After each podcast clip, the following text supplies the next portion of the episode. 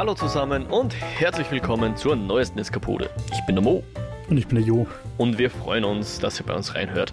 In unserem Podcast führen wir Gespräche über bewegte Bilder, Kultur und die allgemeinen Freuden des Eskapismus. Und heute sprechen wir über Rebel Moon, Teil 1, Kind des Feuers, weil irgendwer muss es ja tun. ich wusste ehrlich gesagt nicht, dass das ein Zweiteiler ist, bis ich den Film geschaut habe. Ähm, und der zweite Ah, Teil kommt wohl eh noch dieses Jahr oder so Ja, ja, ähnlich. recht bald, schon. Und- Februar und- oder März ist. Genau, und über den ersten Teil natürlich werden wir uns heute unterhalten, weil ich muss schon zugeben, weiß nicht, wie es dir ging, aber als, ich weiß nicht, wann genau Netflix das angekündigt hat, weil der Film ist auf Netflix erschienen tatsächlich, ähm, dachte ich mir schon, hm, Zack Snyder macht einen unter Anführungszeichen Star Wars Film, weil er durfte keinen echten Star Wars Film machen, jetzt macht er halt das. Ich dachte mir, könnte lustig sein. Ja. Ob dem so ist, werden wir dann gleich mal besprechen. Wie immer, am Anfang erstmal ohne Spoiler und später werden wir dann auch in die Handlung eintauchen und dann ein paar Details noch äh, durchkauen. Aber bevor wir eintauchen, möchte ich natürlich allen noch ein frohes neues Jahr wünschen. Es ist unsere erste Folge im Jahre 2024. Ich hoffe, ihr seid gut gerutscht und hattet hoffentlich ruhige Tage, wenn ihr das wolltet. Habt die Tage so verbracht, wie ihr das wolltet. Wer die Feiertage als solche gefeiert hat, hoffe ich natürlich, dass ihr schönes Fest hattet. Ja, wir sind wieder da und besprechen heute dieses, diese Space Opera. Würdest du es als Space Opera bezeichnen?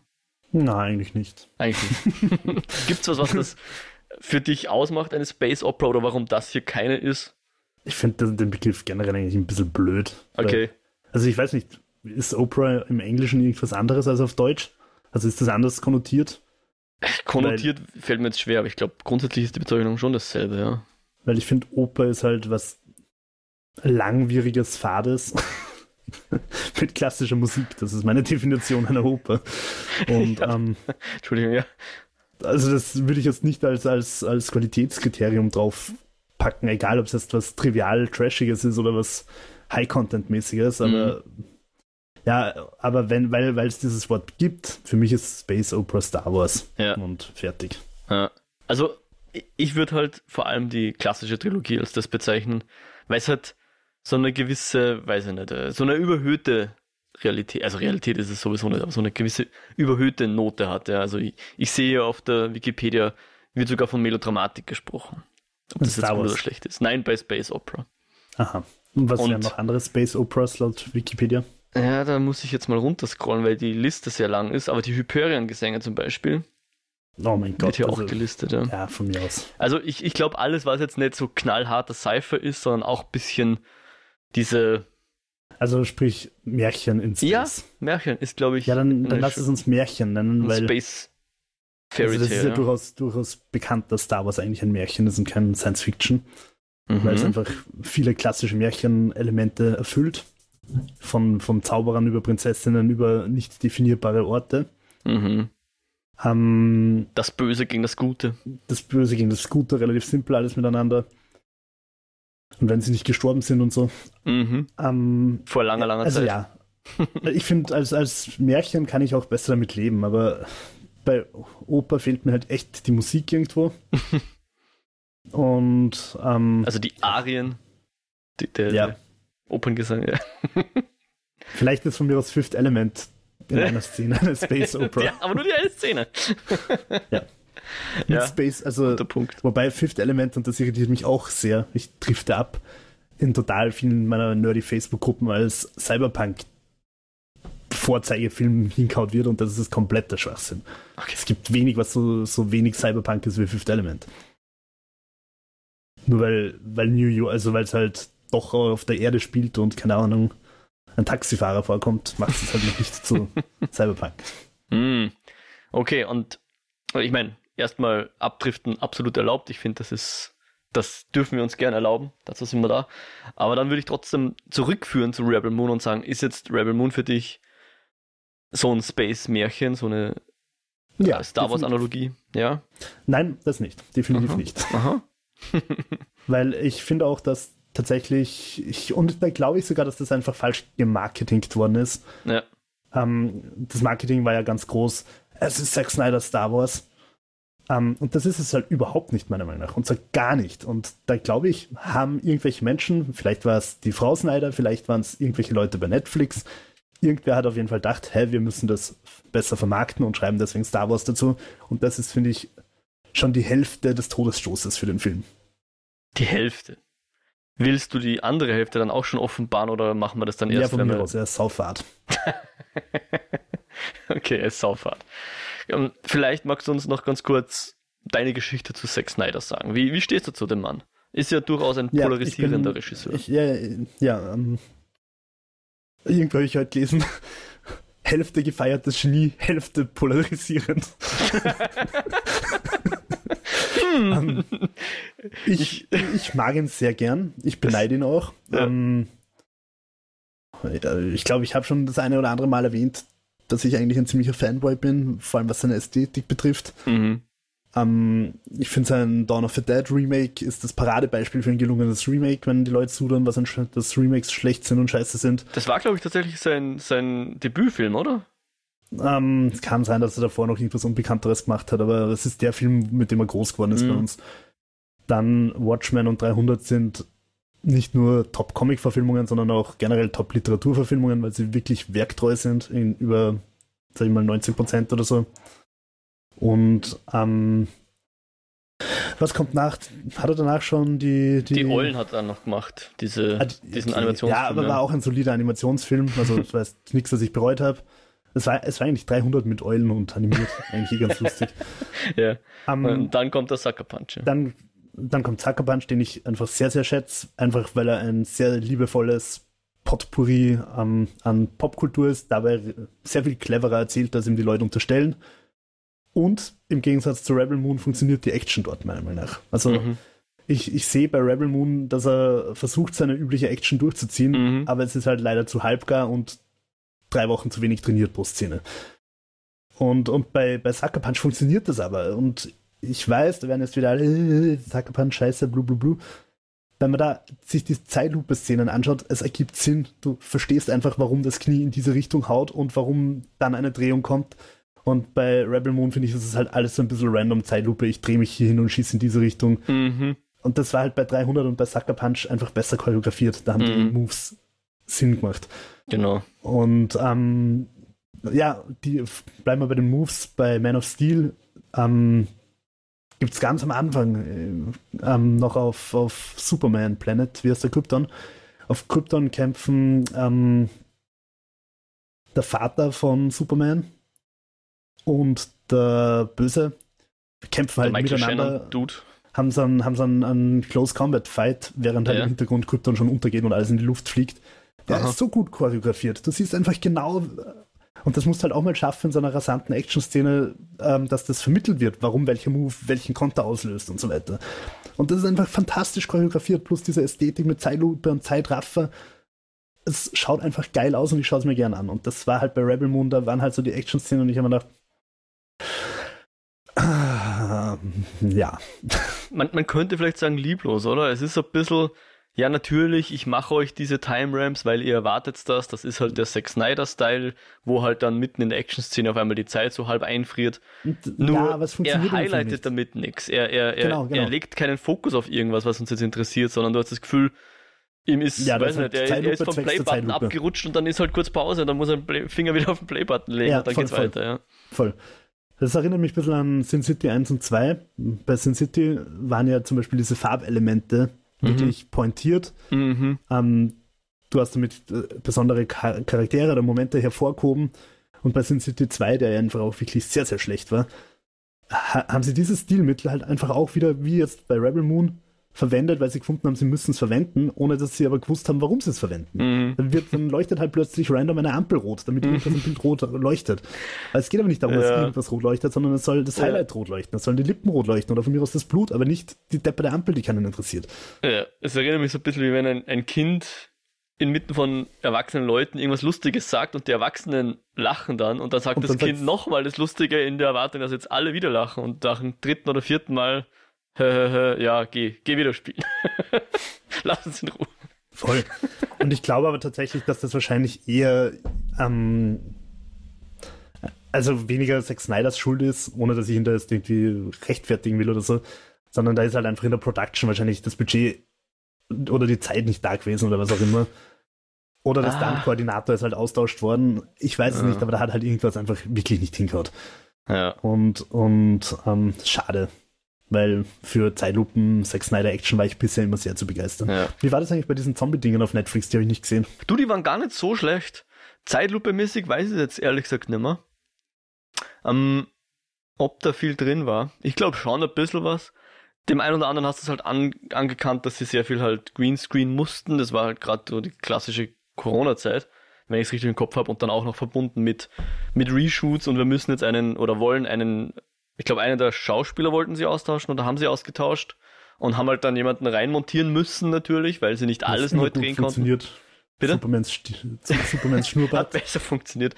Hat besser funktioniert. Also der Army of the Dead war nicht mal so furchtbar. Und ich fand tatsächlich auch den Army of Thieves, also dieses Schweighöfer-Vehikel, ja. gar nicht so übel, muss ich echt sagen. Was mich auch jetzt zu seinen Kollaboratoren führt, mit denen er dieses Drehbuch geschrieben hat, nämlich dem äh, Kurt Johnstad, der tatsächlich das Drehbuch zu Atomic Blonde geschrieben hat. Das war einer seiner Mitschreiberlinge. Und der andere war der Shay Hatton, ein ganz junger Bursche, der bei John Wick 3 und 4 mitgeschrieben hat. Und eben für ihn auch Filme, das Drehbuch. die bekannt sind für ihre großartige Story. und auch das Drehbuch zu Armor Thieves. Naja, aber das ist ja, schon um, nein, da muss eine ich gewisse sagen, Kunst, dass du mal lieber den Stunt-Koordinator genommen und nicht den Drehbuchautor. ja, aber ich glaube, das ist schon eine Kunst. Ich weiß schon, dass, dass du das jetzt nicht super ernst gemeint hast, aber Actionfilme brauchen ein, ein Drehbuch, was dazu passt. Was, ja. was sich nicht so was nicht so viel Raum einnimmt, was erlaubt dem Regisseur, die Szenen zu inszenieren, äh, die er inszenieren will, ja. Also, als Beispiel die Mission Impossible Filme, so wie sie heute der Christopher McQuarrie dreht, der fängt ja auch mit den Set Pieces an und dichtet dann ein Drehbuch dazu, um diese Set Pieces irgendwie miteinander zu verbinden, ja. Und es ist absolut in Ordnung, weil deswegen gehst du Mission Impossible, Macht wegen den so? Action-Set-Pieces, dass du Tom Cruise über eine Klippe springen, fallen, stürzen siehst, ja. Ja, wobei bei Mission Impossible, bei den letzteren, ich glaube, den allerletzten habe ich noch nicht gesehen. Ich weiß gar nicht, wie viele es mittlerweile gibt. Sieben, oh, sechs? sieben kommt hin, glaube ich, ja. Sowas in dem Dreh. ähm, was mir bei den letzten, die ich gesehen habe, halt sehr gut gefallen hat, ist, dass sie ein bisschen den Ernst aus seiner Figur rausgenommen haben. Mhm weil unter John Woo Teil 2, wo er einfach nur die geilste Sau auf dem Planeten ist, das kann ich heutzutage schon wieder ein bisschen amüsiert sehen, aber mhm. damals hat es mich einfach nur ankotzt. So. Ja. Und, und bei, bei, den, bei so Teil 4, 5 haut es ihn halt doch immer wieder einfach auf die Goschen auch und das macht halt irgendwie Spaß, den tollen Tom Cruise auch mal scheitern zu sehen. Mhm. Und trotzdem darf er am Ende die Welt retten. Und du hast halt jetzt auch ein bisschen mehr die ich will es nicht Comedic Sidekicks nennen, aber sein, seine Crew, Simon also Peck vor allem der so Benji, weiter. genau, Simon Peck, die erlauben halt dann die ein oder andere humorige äh, äh, Zeile da noch drin. Was auch tatsächlich bei Rebel Moon jetzt etwas ist, was mir komplett abgegangen ist, weil.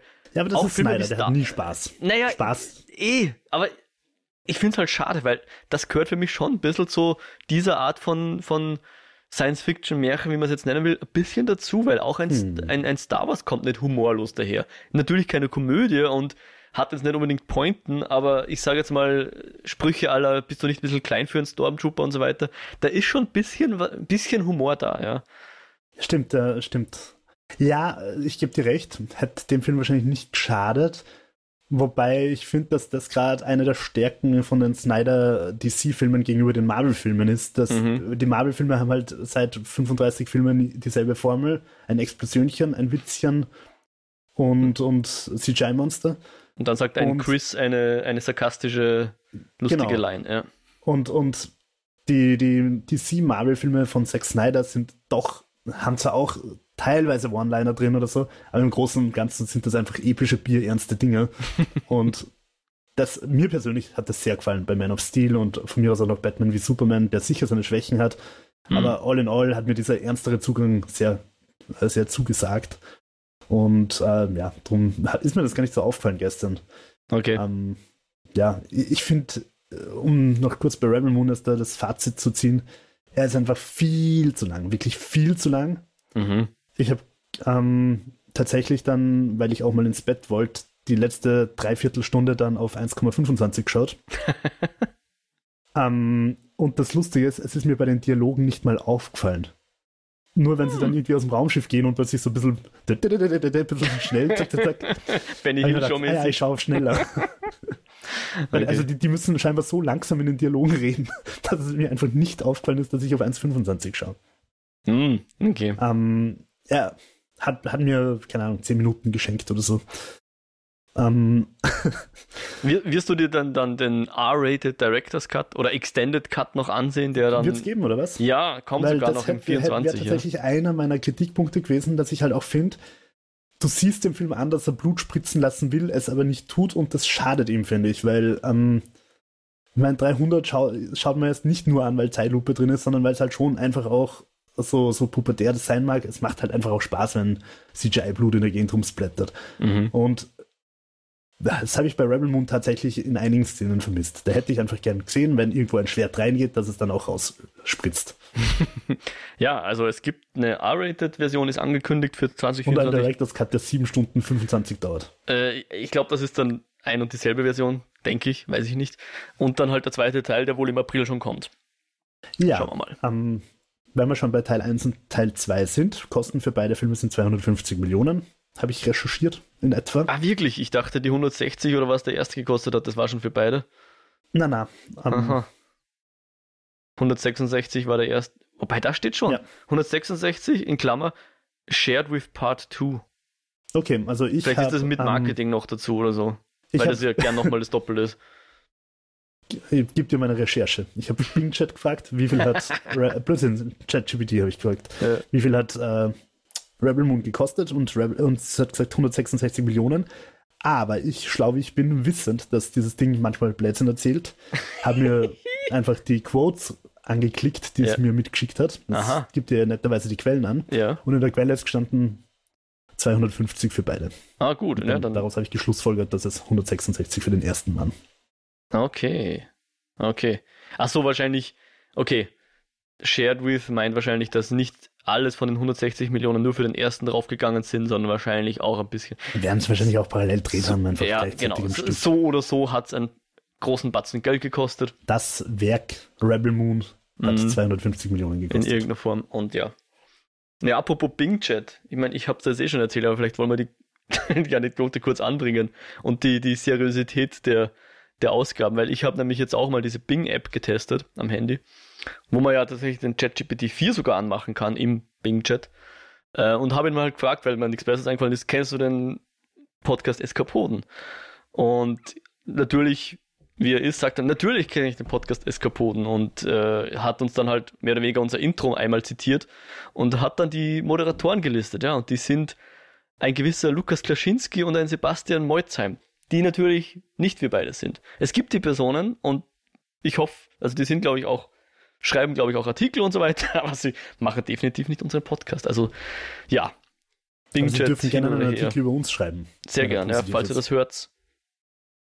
Schreibt's was, schreibt's uns. Let's get in contact.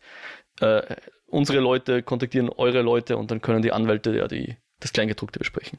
Ich hoffe, du hast Anwälte. Noch nicht. Bingchat ist mein Anwalt. Wobei das Ding ja angeblich gut, also ChatGPT ja angeblich Use-Prüfungen in den USA sehr gut besteht. Naja. Gut, zurück zu Rebel Moon. Hast du das Gefühl, dass der auch mit Bing Chat geschrieben wurde? Ähm, ich hab's, glaube ich, schon bei, worüber haben wir geredet? Über The Nun und Red Door und so weiter. Wir haben über Äh, Popes Exorcist? Pop, Weißt du genau, also Ja. irgendwo habe ich es erwähnt. Ich habe das Gefühl, in letzter Zeit, vielleicht hängt es mit diesen Streiks zusammen, ich habe keine Ahnung. Ich habe das Gefühl, dass die Filme der letzten Zeit die klassische Dramaturgie nicht mehr haben. Also diesen Spannungsaufbau, die, die Erlösung, das gibt's irgendwie nicht mehr. Die Filme dümpeln in letzter Zeit so vor sich hin und Rebel Moon ist wieder so ein Beispiel, wo einfach nichts weitergeht, wo halt something is happening, aber irgendwie kommt halt nichts dabei raus. Und irgendwann ist dann ein Finale und es ist aus. Hm. Aber es gibt keinen Spannungsaufbau. Mich hat es erinnert an Mass Effect 1, 2 und 3. Wobei es da spannender ist, weil du selber spielst. Mhm. Aber in allen drei Spielen bist du halt ähm, Shepard, tinkelst deine Crew zusammen, musst Aha. mit der Crew jeweils eine dumme Mission erfüllen. damit, Damit sie dir folgen, oder? Damit sie dir folgen Mhm. und dann kommt es zum Finale.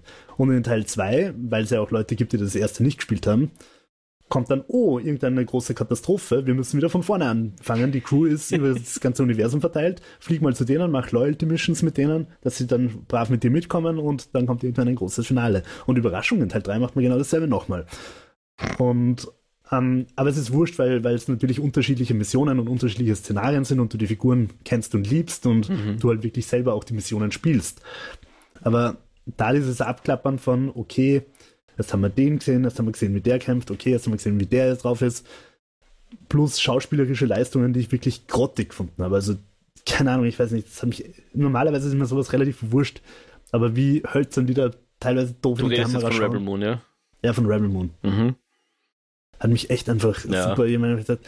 Und dann ist aber irgendwann die Erlösung, also meine große Einsicht gekommen. Was, wenn das das ist, was Zack Snyder wollte? Was? Ja. Erkläre. Ich glaube, Zack Snyder ist kein dummer Kerl und ich glaube, Zack Snyder, und ich habe vorher gesagt, ich beneide ihn ein bisschen, und ich beneide ihn dafür, dass dieser Junge auf einer Position ist, wo er machen kann, was er will.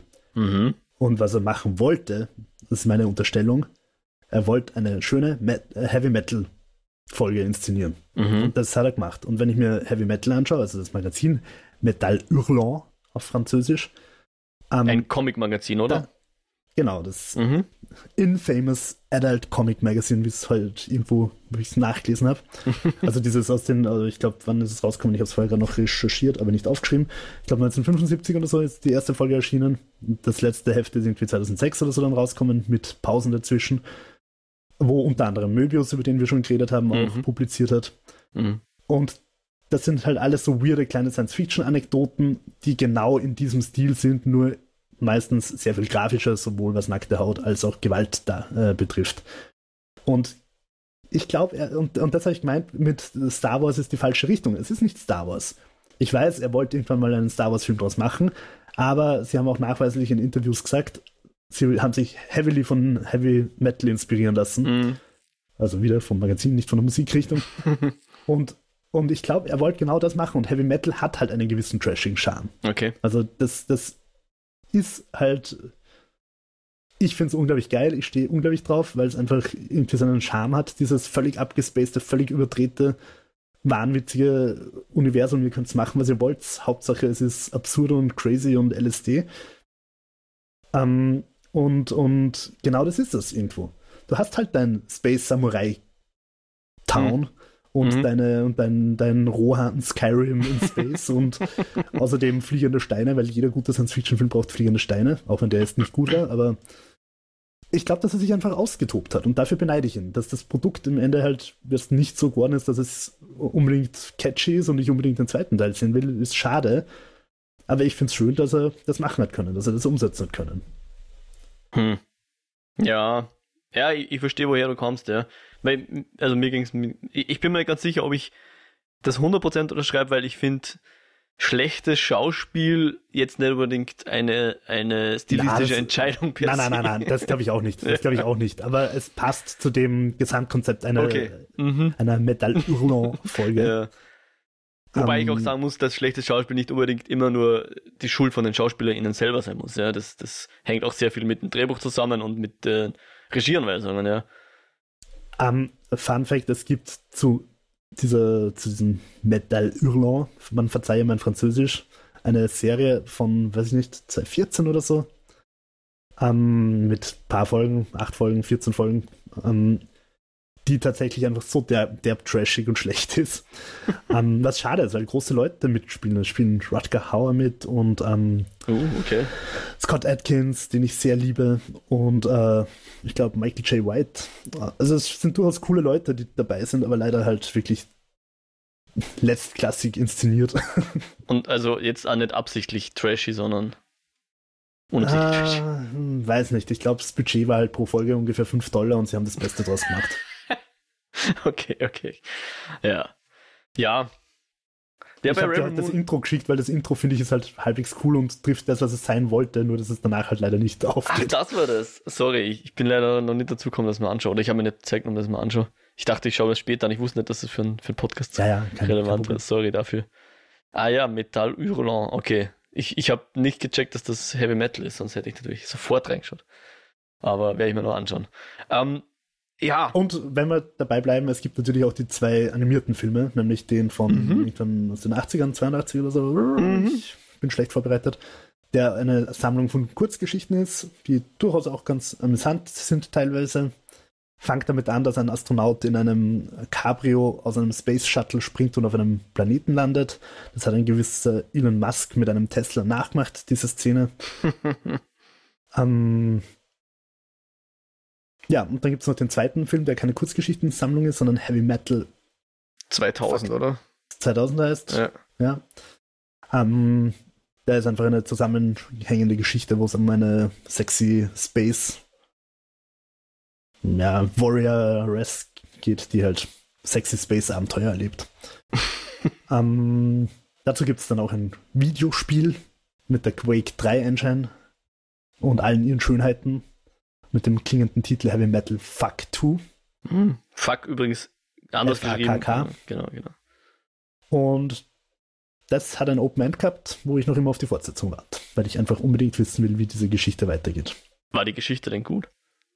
Also spannend. Wollte man wissen, wie es weitergeht. War dann die Geschichte von Rebel Moon spannend? Will man wissen, wie es weitergeht? Ja, aber wartest du noch auf Rebel Moon Teil 2? ich verrenne mich gerade. So, äh, ja. jetzt haben wir ja schon angedeutet, was wir von dem Film gehalten haben. Also du hast gesagt, er ist sehr langweilig. Ähm, mir ging es vor allem so, dass ich mir gedacht habe, der Anfang war so schlecht, da kann es eigentlich nur besser werden. Und zumindest das hat er einigermaßen hingekriegt. Also, ja. Also, wir ich fangen halt an. Vielleicht können wir dann eh in die, in die Handlung langsam eintauchen. Ähm, bleiben wir noch ganz kurz, vielleicht etwas allgemeiner, bevor ich in die Handlung gehe.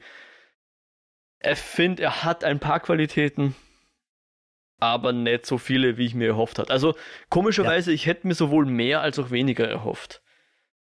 Bei dem, bei dem Dings hier. Also es ist eigentlich ein durchschnittlich schlechter Film. Also jetzt nicht.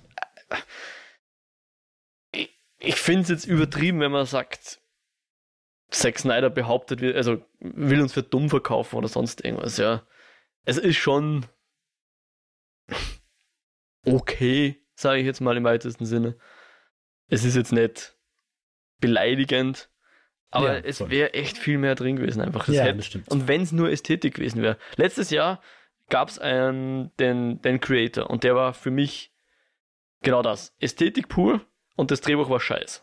Also nicht, dass das Drehbuch wenig war oder gering war, sondern das, was da war vom Drehbuch, hat mich zeitweise wirklich genervt. Und trotzdem habe ich den Film feiern können, weil er so geil ausgeschaut hat und gute Szenen hatte und so weiter. Und sowas hätte ich mir schon erhofft, weil ja. das Genre hätte dir, hätte Zack Snyder erlaubt, dass er sich austobt in allen ästhetischen Facetten, wie er will, ja.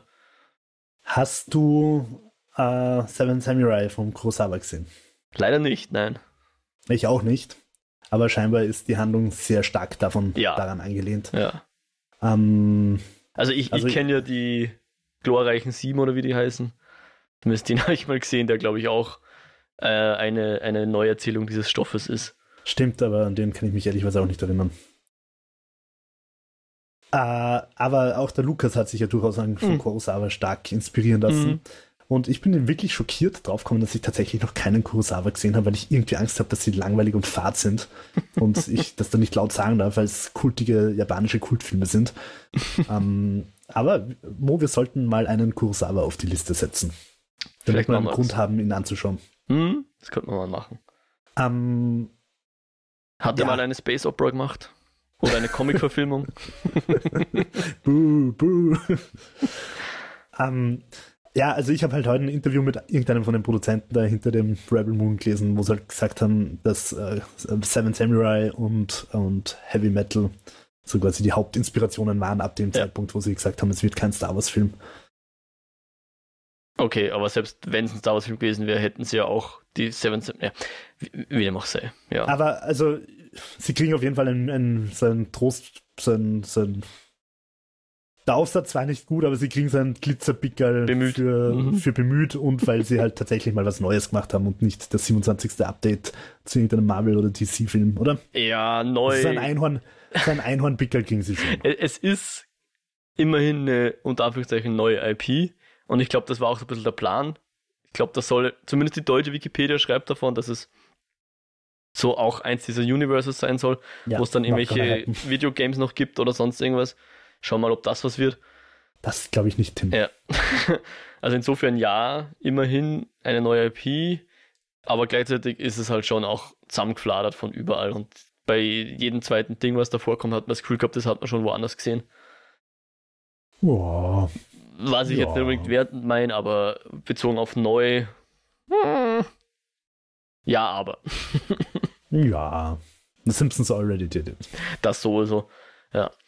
Mm, Zur Machhaft, Machhaft, zur Machart würde ich dann noch eins sagen, ich weiß nicht, ob du das auch teilst, dass es mich manchmal, dass es manchmal nicht so teuer ausgeschaut hat, wie es wahrscheinlich Ha. war.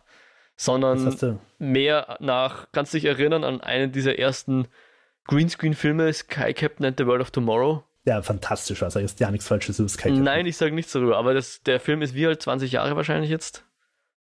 Plus minus. Und war halt damals bahnbrechend, weil er sehr viel äh, künstliche Sets hatte, ja? Ja. Was heute normal ist, hat der halt Also mehr oder damals. weniger komplett Blue, der war, glaube ich, sogar noch Bluescreen. Puh, Weil 300 war könnte das sein, der ja. ersten Greenscreen-Filme. Jedenfalls haben sie da sehr viel halt in der Post eingefügt. Und der hier fühlte sich sehr danach an. Aber War, sollte halt also, so nicht wie ich danach Zack ausschauen. Snyder kenne, war es halt wahrscheinlich auch komplett grün alles im Studio. Ja, aber es hat er sonst besser hinkriegt irgendwie, ja. Ja, Viel besser. Ähm, wobei die Effekte, also weil du vorher schon das scheiß Intro mit der scheiß Exposition erwähnt hast, dieses Raumschiff, das da vorbeifliegt, ist so dermaßen hässlich, dass ich wirklich schon wieder fast gewillt war abzudrehen. Und wenn wir nicht gepodcastet hätten, hätte ich da wahrscheinlich schon wieder abdreht. Plus diese wirklich mühsame Exposition, wo sie dir schön langsam das fahreste Universum der Welt erzählen. Ähm, äh, die Exposition war wirklich das Schlimmste am Film. Also in dem Ja. Moment, wo dann Rebel Moon über den Bildschirm flattert, wird's dann, musst eigentlich sagen, okay, ich gebe dem Film jetzt nochmal eine Chance, aber der Anfang war schon ein ziemlicher Schlag ins Gesicht. Mhm. Und, ähm, aber auf der anderen Seite hat er ästhetisch dann wieder coole Sachen, nämlich was ich ganz spannend gefunden habe, er hat immer wieder so eine Art, ich habe mir gedacht, habe ich da irgendwo versehentlich auf 3D-Version oder so geklickt, weil er teilweise so einen ganz weirden Fokus hat. Also die, die Ja, ja, weiß schon, was du meinst. Die- Ich, ich glaube, er hat versucht, sagt der Tilt Shift was? nein, Also das ist, das war auch vor, das ist wahrscheinlich noch länger her als Sky Captain and the World of Tomorrow. Es gab mal eine Zeit, da war das sehr cool, dass du Landschaften mit, mit Tilt-Shift-Optiken fotografiert hast, die eigentlich einen an, ganz anderen Zweck haben. ah, Ähm, ist das das, was dann so nach Miniatur aussieht? Richtig, genau. Wo du so eine ganz eigene Schärfe-Ebene hast, die dann aussieht, als wäre es eine Makrofotografie von Mak Makrofotografie von Miniaturen zum Beispiel. Ja. Kann man natürlich genauso gut im Photoshop basteln, kein Problem. Und ich glaube fast, dass er das hier versucht hat, aber ich weiß nicht, ob es vielleicht aus der Not ein geboren ist, weil er halt die schieren Hintergründe irgendwie blurren wollte und deswegen hat er das so gemacht, weil da war, irgendwas hat da überhaupt nicht passt mit dem, Ja, mit den tiefen Ebenen oder Ich finde, es hat ausgeschaut, Ja. wie wenn du beim 3D-Film halt die 3D-Brille runter tust, teilweise. Aber, aber eben nur, aber, na, sondern so ein bisschen zwei, doppelt irgendwie. Aha, okay. Und ich habe ich hab mich, ich hab mich immer wieder, es ist ja nicht den ganzen Film über, sondern nur so bei manchen Szenen, wo es dann, Mhm. wo es dir dann auch auffällt. Und ich, habe mir dann wirklich gedacht, gefällt mir das jetzt und gefällt es mir nicht und ich bin zu keinem Schluss gekommen. Ja. Weil irgendwie habe ich es ganz interessant gefunden, diesen, diesen ähm, verschobenen Fokus irgendwie.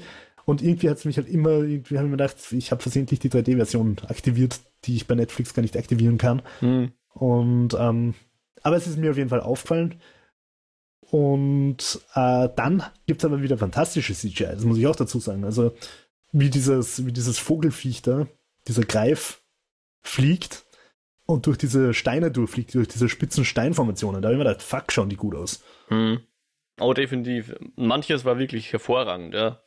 Aber dieses Ja. Raumschiff am Anfang, bitte, da. Aber redest du vom Design oder von der CG? Beides, das Design war auch kacke. Ja. äh, Oder uninspiriert, aber na, wobei, es war zumindest mal nicht Star Wars nachgemacht. Das, hat, das, ja, das habe ich eigentlich ganz okay gefunden, das Design. Es, es war nicht schön. Ich finde, das, ich finde, es hätte mehr Details braucht. Es hätte viel mehr kleine Antennen und Blinklichter und Schrauben und, und Platten und, und, und irgendwelche Markierungen und so weiter braucht. Okay. Es, es schaut aus wie was, was ich mit ein bisschen Zeit auch in Death 3D zusammenbringe. Okay. Na, ich korrigiere, in Death 3D bringe ich echt bessere Space-Szenen. Vielleicht nicht in Bewegung, aber als Standbild. ja, ich würde sagen, dann wird man langsam in die Handlung eintauchen. Jetzt haben wir eh schon ein paar Sachen angerissen, oder? Ja, also die um, ähm, Exposition ist scheißen. Also genau. sind wir jetzt im Spoilerbereich, oder? Ich würde sagen, wir sind jetzt im Spoilerbereich. Also wer jetzt wirklich Angst hat, dass er bei diesem Film gespoilt wird, soll bitte pausieren, einen Film schauen und dann zurückkehren. Uh, wir reden jetzt über die Handlung und werden dann frei übergehen. Also nicht nur die Prämisse, sondern auch dann die, die Handlung irgendwann weitererzählen. Weil du hast jetzt vom, vom Intro geredet mit der Exposition und so weiter, aber wenn die erste Szene auf diesem, auf dieser wunder, wunderlichen Planeten, der irgendwo in Outer Space ist, äh, ein, ein Space Gaul ist, wo jemand einen Spaceflug durch ein Feld zieht, habe ich mir gedacht, Alter, so jetzt gleich wieder abdrehen. Ich meine, ja, klar, Luke war auch auf einer Feuchtfarm oder so. Aber das war irgendwie nur ein bisschen diffuser, ja. Das, das war so ein. Aber das erklären sie ja dann, wie wichtig das Richtig, ist. und das wollte ich sogar raus. Das fand ich dann sogar ganz witzig, dass das quasi so amischmäßig sind. Nein, wir, wir leben halt so. Wir, das ist halt unser, unsere Wahl. Wir sind Space-Bauerntölpel. Halt, genau, wir sind Space-Amish oder so. Äh, fand ich, auf das wollte ich eigentlich raus, fand ich dann ganz witzig. Deswegen, wie gesagt, von da an ging es eigentlich nicht steil, aber es es wurde besser für. für ja, das hat mich ja zum Beispiel überhaupt nicht irritiert, weil, ähm, weil ich das irgendwie von Firefly gewohnt bin, dass halt an, in den Outer Rims keine Kohle und kein Nix da ist und man halt quasi im Wilden Westen ist. Ja. Aber dann, dann unbedingt eine Tür haben, die so aus der Wand fährt, so scht, scht, wie bei ja, Star Trek. Das habe ich auch gedacht. Das habe ich mir auch gedacht. Nämlich auch in dem Kontrast, okay, nichts funktioniert, aber die Tür ist automatisch. ja. Ja, genau. Und ich meine, natürlich, dass, dass, dass, dieses, dass diese Frau jetzt keine einfache Bauersfrau ist, weil sie hat da eine coole verzierte äh, Pistole irgendwo versteckt. Ja. Spielt die da eigentlich nochmal eine Rolle, diese Pistole? Äh, ich glaube, irgendjemand erkennt sie daran, dass das wohl eine zeremonielle für nur diese Garde oder so ah, im späteren okay. Verlauf aber. Äh, ich, ich habe halt irgendwie erwartet, nachdem sie irgendwie sagt, ja, okay, die ist super mächtig oder so. Du kannst Verzeihung, ich bin irgendwie noch ein bisschen verkühlt und ich glaube, man hört es ein bisschen wurscht. Ähm, ich, ich habe irgendwie erwartet, dass das so ein Planet Killer-Ding ist, wo ich dann einmal schieße und dann zerfleddert den Planeten. Na, sie ist der Planet Killer, weil sie, sie kann ja eine ganze, einen ganzen Trupp Leute ausschalten, auch ohne Pistole, wie wir dann ja später auch erfahren. Wo wieder ja. mal der klassischste von klassischen äh, Katalysatoren, um eine Action-Szene anzutreiben, ist, die, die bösen Soldaten versuchen, eine junge Frau zu vergewaltigen. Ja, das habe ich mir auch aufgeschrieben. Also ich würde sagen, Rape und Fridging ist ja irgendwie so von, von der Dramaturgie her ein bisschen auf einem Level, oder? Und, ja. und es ist halt Lazy Writing. Wie, und, und dafür sind mir die Figuren halt auch noch ein bisschen zu wurscht. Auch dieses, dieses perfekte Mädel da auf diesem Planeten, das sich dann im zweiten Teil wahrscheinlich als heilige Prinzessin wiedergeboren herausstellt. Ähm, die Sam meinst du? Boah, die ist mir ja, so, die ist mir so auf den Zeiger gegangen, die dann auch den, den, Roboter küsst, also nicht küsst, aber nett zu ihm ist und so. Ja. Dieser Roboter, der muss auch im zweiten Teil noch irgendwie sein, weil der wird vom, vom fucking Anthony Hopkins gesprochen. Und er hat ein, ein Geweih auf am Schluss. Stimmt, sieht man dann in der letzten Einstellung, dass er jetzt ein Geweih auf hat. Davor hat er noch seine... irgendwie seine, seine Roboter-Tierarmee oder so gezüchtet. ja. Äh, der, den fand ich übrigens auch von der CG ja sehr geil. Das war, das ist das, was ich bei Marvel immer oder was ich bei DC besser finde als bei Marvel, dass die, die ganze CG gewisse Textur hat, ja? dass, dass die nicht so nur glänzt und glatt ist, sondern ja. immer so ein bisschen eine Textur hatte. Ja, ich glaube, dass äh, da, ich sage jetzt mal nicht nur Marvel, äh, DC, sondern Warner Bros. generell. Das Könnte sein, trifft ja. Auch, mhm. Trifft auch Dune und, und alle diese mhm. großen Warner Bros. CG-Epen. Bei denen, bei Marvel finde ich, schaut es halt aus wie die echte Welt, wo dann CG-Dinge reingepickt sind, die dann, wie du sagst, auch noch viel zu sehr glänzen. Und bei DC oder Warner Bros. liegt halt über den ganzen Film einfach immer so ein Filter drüber, sodass die CG dann nicht mehr auffallen, weil die CG und der restliche Film dieselben Farben irgendwie haben. Mhm. Weißt du, was ich meine? Also da, da wirkt das Gesamtbild ja. einfach stimmiger. Ja. Und das finde ich ist bei dem Film das durchaus schon auch halbwegs gegeben, mhm. dass die CG sich in die restliche Welt einfügen. Oh ja, das, ich, ich glaube rein vom, soll man sagen, vom Handwerk waren da schon fähige Leute dran, definitiv, ja. Mit Ausnahme von diesen komischen Tilt-Shift-Optiken oder so. Aber ja, im Großen und Ganzen waren das schon, war das schon handwerklich in Ordnung, die CG. In einer Folge Corridor Crew, sagen sie mal, das sind nochmal kurz diese YouTube-Dudes, die entweder Action-Szenen oder CGI-Szenen analysieren. Ähm, und die sagen halt mal, schlechte CGI liegen eigentlich immer daran, dass einfach zu wenig Zeit oder zu wenig Budget oder mhm. irgendwas nicht da war. Es liegt nicht daran, dass die Leute das nicht können, mhm. sondern wenn du halt mehr Zeit hast, dann kannst du halt noch schauen, dass der Regentropfen den Laserstrahl richtig irgendwie krümmt. Und wenn du die Zeit halt nicht hast, macht das halt nicht. Und ja. ja. Ja, ja. So ist das mit der CG. Ähm, wahrscheinlich nicht immer, aber oft genug. Vor allem bei Filmen dieser Größenordnung nimmst du ja auch nicht No-Name-Studios, die das machen. Ähm, aber ja. Was, was ich mir, das habe ich mir jetzt auch in, letzt, in den letzten Tagen mit, mit AI-Art irgendwie immer wieder durch den Kopf gehen lassen. Wenn du dich an die Schule erinnerst, Naturalismus, mhm. die Epoche, ich kann es mhm. jetzt nicht mehr genau zeitlich einordnen, aber da haben sie einfach so lange geübt und geübt, geübt, bis sie jedes Detail 100% naturalistisch zeichnen haben können und, mhm. und, oder malen haben können. Und dann sind sie irgendwann draufgekommen im, im Laufe der Kunstgeschichte, holla die Waldfee, unser menschliches Auge schaut ja gar nicht so. Mhm. Wir sehen nicht jedes Detail zu 100%, sondern wir sehen ein Detail im Fokus und der Rest ist gachi gachi. Nur unser Hirn setzt halt vernünftig zusammen. Und so entstand der Impressionismus, indem mhm. sie halt einfach gesagt haben, okay, unser Auge schaut nicht so, wie die Naturalisten schauen. Und ähm, das bringt mich jetzt zu Star Wars, zu der okay, zur gespannt. Ja wo ich gerade wieder auf Facebook so ein schönes Matte Painting gesehen habe von ah, Themen, yeah. wo, wo Darth Vader im Hangar landet, mhm. aus seinem Shuttle rausgeht und an Millionen Sturmtruppen vorbeigeht. Millionen sind es nicht, aber werden schon so 300 sein oder so, die da links und rechts stehen, in Reihe und Glied. Und das ist halt einfach ein Matte Painting. Also er geht genau, halt also einfach durch ein Matte Painting. Matte Painting meint, dass man, zumindest wie es früher war, vor die Kamera ein großes Glasfenster stellt und auf dieses Glas malt dann jemand, also wirklich, malt mit Pinsel und Farben die Umgebung sozusagen und lässt dann einen Teil frei. Durch diesen Teil filmst du dann die Schauspieler und es schaut dann so aus, als würden sie sozusagen sich durch das unter Anführungszeichen Gemälde bewegen. Und das Gemälde wird natürlich so realistisch gezeichnet, dass es aussieht wie eben 300 Stormtrooper und ein Hangar im Todesstern, oder?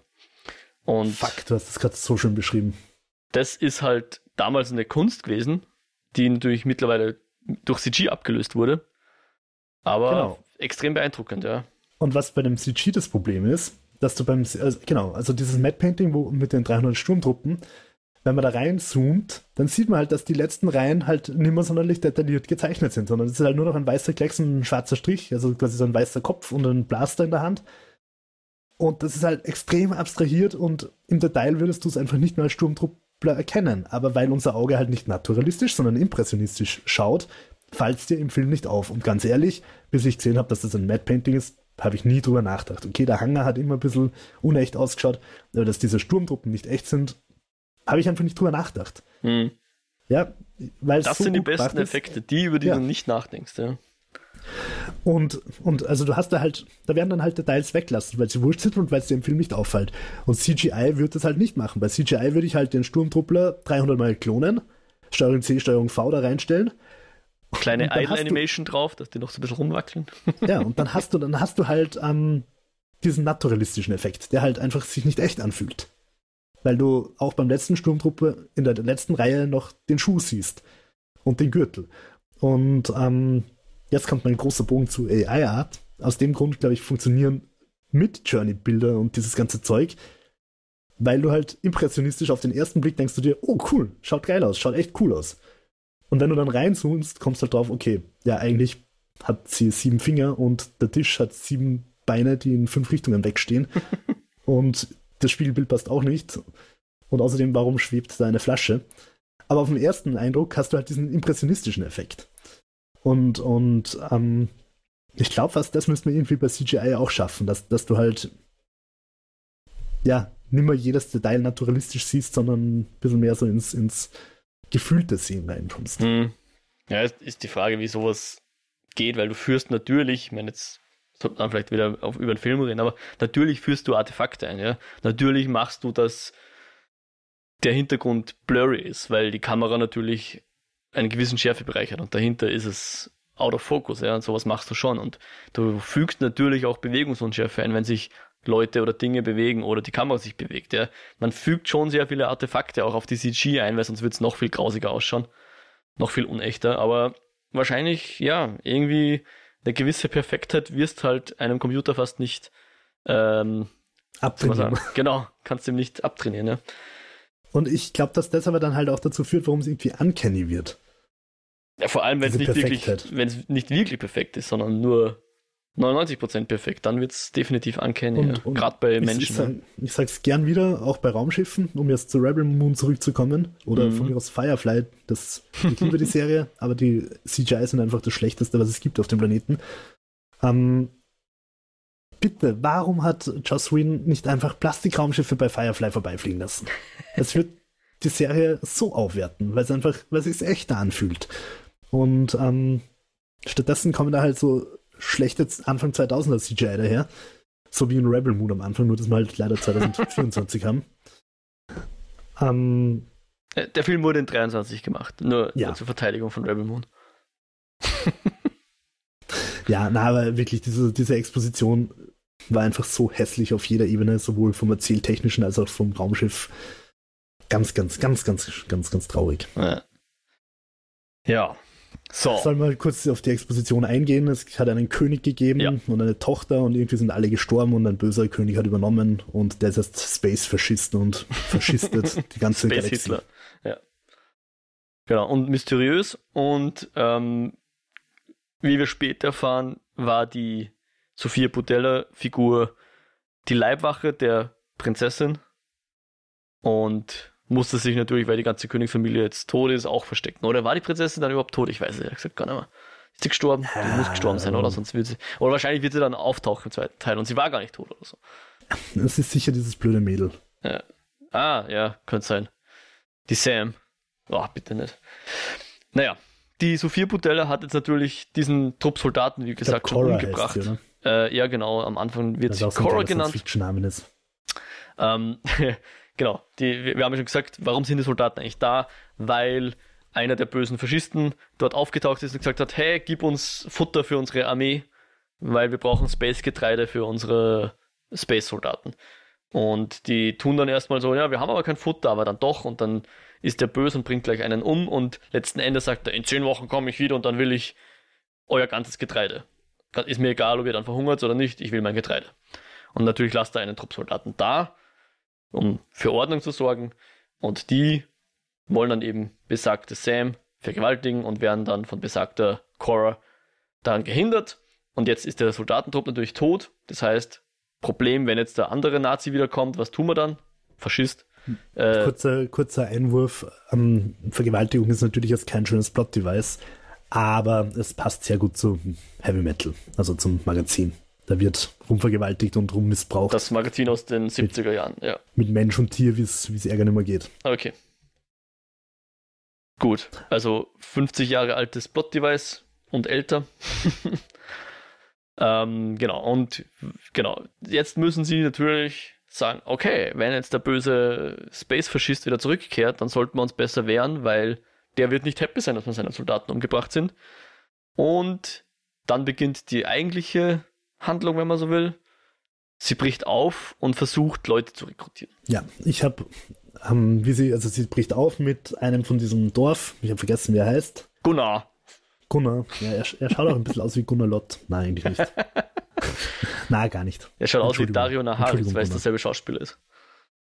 Ich, ich wusste, er käme mir bekannt vor. Ja, ich finde halt auch, dass er die ganze Zeit sehr hölzern in der Gegend rumschaut. Auf jeden Fall, ähm, ich glaube, sehr viel Regieanweisung war, du musst jetzt verkniffen reinschauen, weil auch Sophia Butella hat die Augen nie ganz offen. Sie hat immer so, starrt immer so unter ihren Augenbrauen heraus. Ja, aber sie darf das, weil sie hat viel durchgemacht. Mm. Okay? Mm, ja, sie ist gebeutelt vom Schicksal. Definitiv. Ähm, sind wir übrigens auch wieder bei Atomic Blonde nebenbei. Oder da spielt sie mit, ich glaube. Sophia Butella? Ich weiß es jetzt gerade nicht. Ja, ich glaube, sie spielt diese französische Agentin. Ah, mit okay. der die Charlize Theron rummacht. Ich, ich finde sie auch cool als Action-Schauspielerin. Also ich auch, in, auch, cool. auch wenn der Film nicht gut war, aber in, in Mumie fand ich sie echt cool. Also in dem neuen naja, Mami. Ja, ja, voll, voll, voll. Ähm, gut, sie ziehen dann von, von ihrem äh, Space Rohan-Dorf nach Space Samurai-Dorf. Und das habe ich schon cool gefunden. Da ich mir war gedacht, das die ja, erste Station? Ja, ja, voll. Okay. Ja? Und da habe ich mir schon gedacht, so, ja, eigentlich cool, dass, dass sie halt einfach so ein Samurai Village in Space machen. Ja. Das, ich, das hat mir irgendwie gefallen von der Idee her. Es ist Ja. nicht die großartigste Idee, die je wer gehabt hat, aber es war nett. Und ähm, dann habe ich mir gedacht, okay, jetzt fängt der Film an, interessant zu werden und ich habe auf Pause gedrückt und es war Minute 42 oder so.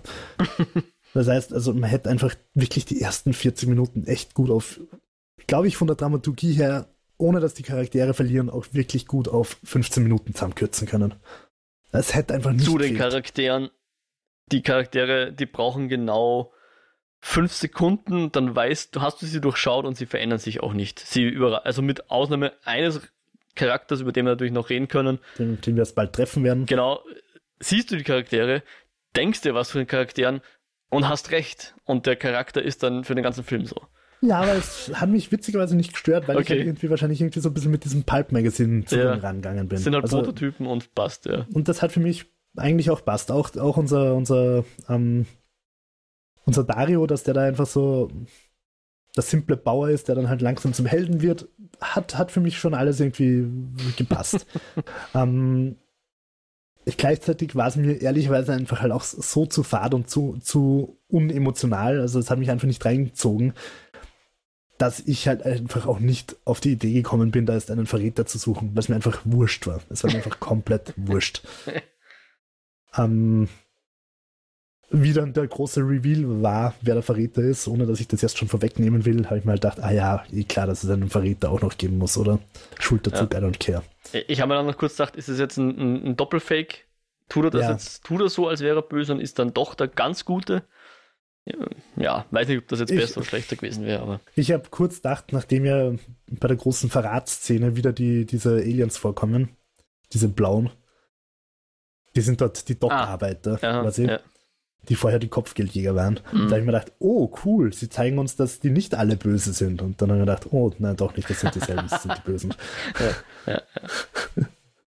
Genau. Also wir sind dann im ländlichen Samurai-Dorf, wo wir in eine Kantine, äh, Verzeihung, in eine Taverne gehen oder so, ja. Ja. Wo sie dann natürlich mit irgendeinem Typ Beef anfangen muss, weil das tut man halt in solchen Tavernen. Äh, darf ich kurz erwähnen, warum? Weil der Typ natürlich vergewaltigen will. Äh, nein, nicht, ja, ja. Ein, ja. ja, vergewaltigen. Äh, äh, äh, er will aber nicht sie vergewaltigen, sondern ihn, richtig? Ja, und kurz habe ich mir gedacht, ist das homophob? Also erst war ich schon empört. Dann habe ich mir gedacht, na, vorher wollten sie die Frau vergewaltigen, das passt schon. ja, not the best plot device.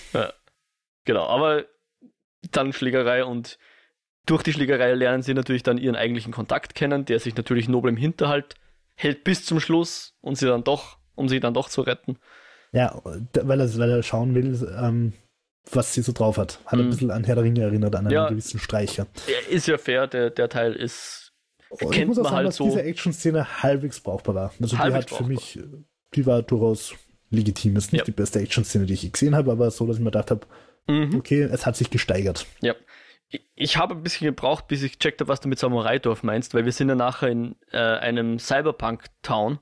Ja, das ist das Cyberpunk-Samurai-Dorf. Genau. Und deswegen, ich dachte zuerst, wir sind Nein, schon nein, dort, jetzt sind aber wir in Ancient Japan. Also, ja, genau. Jetzt sind wir in Kurosawa Town und Ja. nachher gehen wir nach Cyberpunk Town. Ja. Langer Rede, kurzer Sinn. Es kommen Kopfgeldjäger, die entführen wir, damit wir wissen, wie die Kopfgeldjäger arbeiten, nämlich mit so einem coolen Roboter, der dich fangt. Der ganz cool ist. Ja, schaut cool aus. Ich glaube, es ist ein bisschen umständlich. Wahrscheinlich, ja. Ich glaube, man könnte tatsächlich Menschen auch äh, einfacher verpacken. Ja. Definitiv. Ähm, ja. Gut, wir fliegen mit einem, finde ich, ganz coolen Raumschiff dann in den, ins Weltall mit so einem widerchinigen Transport äh, Millennium Falcon Teil, das aber eben angenehmerweise nicht ausschaut wie der Millennium Falcon. Äh, wir haben ein paar völlig uninteressante Dialoge auf dem Schiff, die wir auch gut wegkürzen können. Dann kommen wir, glaube ich, schon zum Greifendorf, oder? Ich weiß jetzt nicht, ob was zuerst war. Ja, es werden halt jetzt verschiedene Leute eingesammelt, weil Ja. sie eben Helden für die Rebellion suchen. So, Genau, die, die, die versteckten Diamanten, so der Überkrieger, der aber leider in, in Schulden geraten ist und deswegen muss er jetzt für diesen komischen Typen da irgendwas klopfen, obwohl er eigentlich der Überkrieger ist. ja. Und Deswegen muss er einen Greif zähmen und durch Felsen fliegen, was eine sehr fade, aber sehr schöne Szene ist. Also ich finde, die war wirklich gut gemacht, CGI. Also mhm. der Greif war gut, die Felsen waren gut, war gut inszeniert, war schön, hat auch seine Screenshot-Momente gehabt, wie der Greif so im Steilflug vor der Sonne vorbeifliegt und so. Mhm. Das war sicher eines der schöneren Momente im Film. Ja.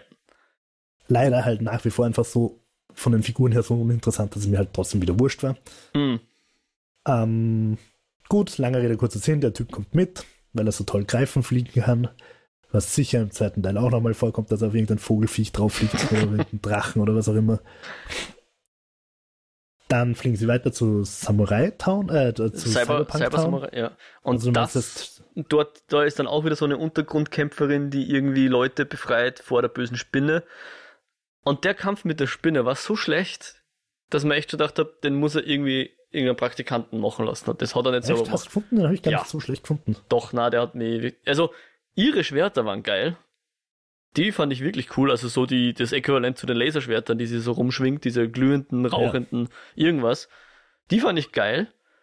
Aber der Kampf mit der Spinne war so uninspiriert, fand ich. Das war so, oh, sie rutscht einmal unter dem Bauch durch, schneidet sie auf. Okay. Dann ja, nimmt die halt Spinne halt sie in die Hand und dann haut sie ihr den Kopf ab. Und das hat einfach so keinen Sinn gemacht. Ah, okay, soweit habe ich gar nicht gedacht, weil ich die ganze Zeit damit beschäftigt war, über die Plausibilität des Kampfes nachzudenken, weil ich mal halt einfach gedacht habe, so okay, kriegen sie dich. na, ich, hab, ich war halt wirklich die ganze Zeit damit beschäftigt, die Moves zu analysieren, weil ich mir gedacht habe, okay, wie kannst du jetzt einen Kampf, wo wer mit acht Angriffsmöglichkeiten gegen wen mit vier Angriffsmöglichkeiten kämpft, mhm. wie kannst du das halbwegs plausibel inszenieren? Und das hat mir über weite Strecken eigentlich halbwegs gefallen.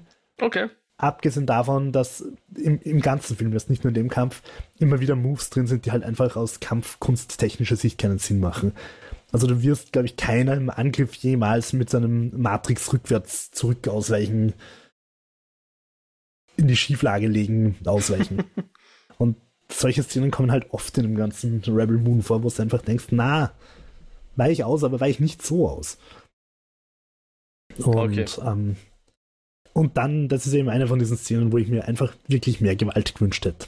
wenn sie da, wenn sie da unten durchrutscht und ihr die Schwerter beide in ihren Eiersack haut, dann muss es da rausgatschen und flatschen und klingrig sein. und nicht, das war ein sauberes Ende. Hm. Zumal ihr das offensichtlich auch nichts ausmacht, der Spinne, weil sie macht ja dann, sie schnappt sie ja nachher. Ja, und sie sollte, sie sollte, die, die Spinne sollte dann erstmal aufheulen, weil jetzt wieder drei von ihren Kindern gestorben sind. Ähm, ja, na, na, na, na, na. Ja. Und man kann natürlich auch, wobei ich das wieder auf die, auf, eben auf den Trashing, auf die trashige Vorlage zurückführe. Aber warum diese Spinne halt humanoid sein muss, ist halt auch so eine Frage. Hm. Ja, warum damit man, damit man eine Schauspielerin nehmen kann, die diese Spinne spielt. Auch Und wenn man sie dann. Diese, das, ja, äh, das war die, wenn es war, ist die Jenna Malone. Ah. Ich habe sie nicht erkannt. Ich habe dann nachher geschaut, wen hatten die Jenna Malone gespielt. Aha, diese Spinne da. Okay.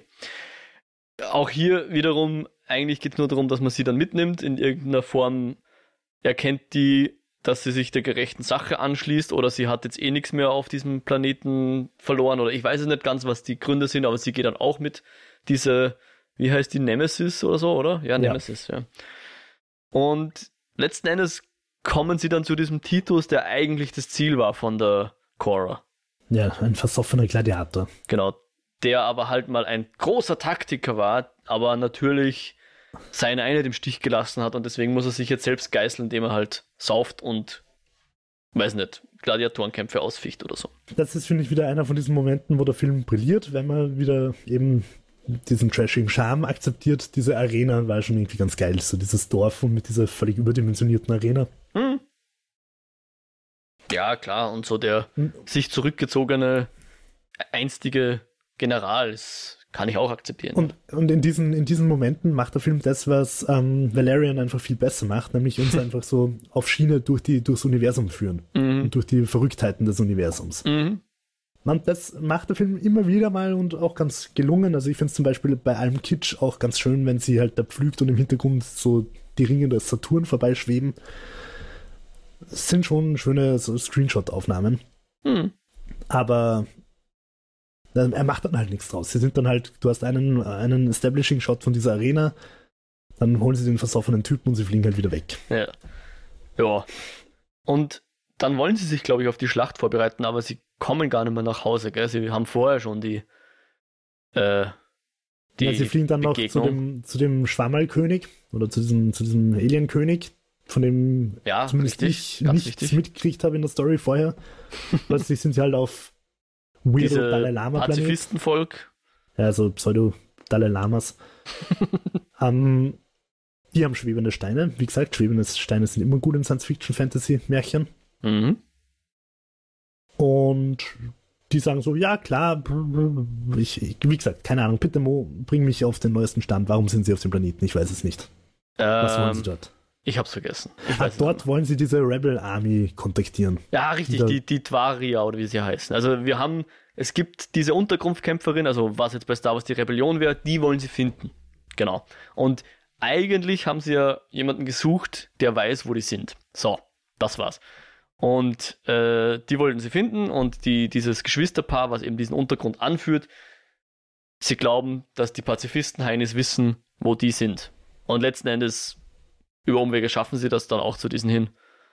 Und sie, sie treffen dann auf die, auf diese zwei Geschwister, die, ach, wie heißt ihr jetzt wieder? Ach, ich weiß jetzt gerade nicht mehr. Ja, Random Rebellen Dude. Devra, Blood X und. Ja, genau der. Na, sie Frau heißt Devra. Devra. und er heißt. Oh, wie heißt er jetzt wieder? Er heißt auch aus Blood X. Ja. Es ist wurscht, weil er wird bald sterben. ähm, ja, es ist wirklich wurscht, also den braucht man sich einfach nicht merken.